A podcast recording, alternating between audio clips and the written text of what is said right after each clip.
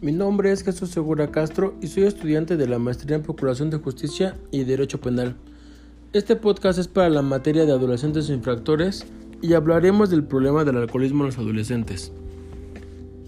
La Organización Mundial de la Salud define al enfermo alcohólico como el que bebe en exceso y cuya dependencia respecto del alcohol ha alcanzado un grado tal que determina la aparición de visibles perturbaciones interpersonales e impide el adecuado funcionamiento social. Con base en lo anterior se puede decir que el alcoholismo es una enfermedad crónica y progresiva, que deriva de la ingestión excesiva y no controlada de alcohol, el cual se encuentra en todas las bebidas alcohólicas en mayor o menor grado. Esta enfermedad se caracteriza por una dependencia hacia el alcohol que se ven dos síntomas, la incapacidad de detenerse en la ingestión de alcohol y la posibilidad de abstenerse de alcohol. El alcoholismo es visto como una enfermedad crónica ocasionada por factores genéticos, psicosociales y ambientales que influyen en su mismo desarrollo y manifestación. Como toda enfermedad conlleva consecuencias delicadas a nivel físico y psicológico, el alcoholismo puede producir en individuos que no hayan llegado nunca a la embriaguez total. La mayoría de los adolescentes suelen caer en este tipo de trastornos a causa de problemas familiares. Existen tres factores principales por los cuales se presenta el alcoholismo en los jóvenes. 1. Factores físicos. Se refiere a una posible alteración metabólica que podría llevar a una predisposición al alcohol. 2. Factores sociales.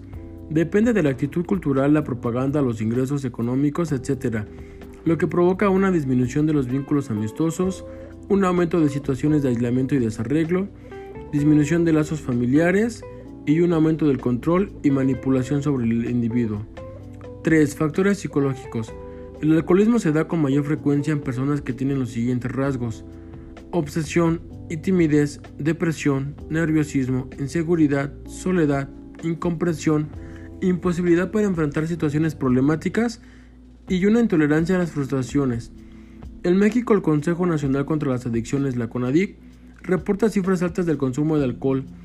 De la población menor a 20 años, donde entre el 50 y el 80% lo han probado alguna vez en la vida, y su uso se va incrementando con la edad, debido a que el consumo forma parte de costumbres sociales y culturales, existiendo así una mayor tolerancia del entorno para su uso y una mayor posibilidad para adquirirlo o consumirlo, ya que la percepción del riesgo es muy baja.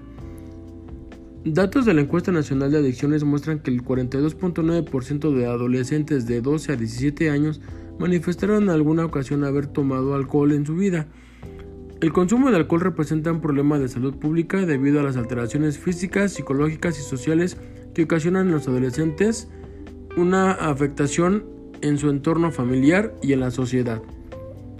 Como conclusión podemos decir que el alcoholismo es una realidad social que trasciende en el núcleo familiar, ya que el consumo de alcohol está relacionado con todas las actividades cotidianas en la sociedad y sí ha vuelto una problemática acentuada en los adolescentes, en donde su prevalencia en el consumo en la actualidad es más temprana y con mayor frecuencia. La adolescencia constituye la etapa de marcados cambios en el nivel psicosocial y estos cambios ocasionan en los adolescentes un mayor grado para descubrir realidades ajenas a sus anteriores etapas. Entre ellas el enfrentamiento con el alcohol es una, en una primera instancia puede ser consumido de una manera experimentación y que a la larga puede convertirse en dependientes de esta sustancia.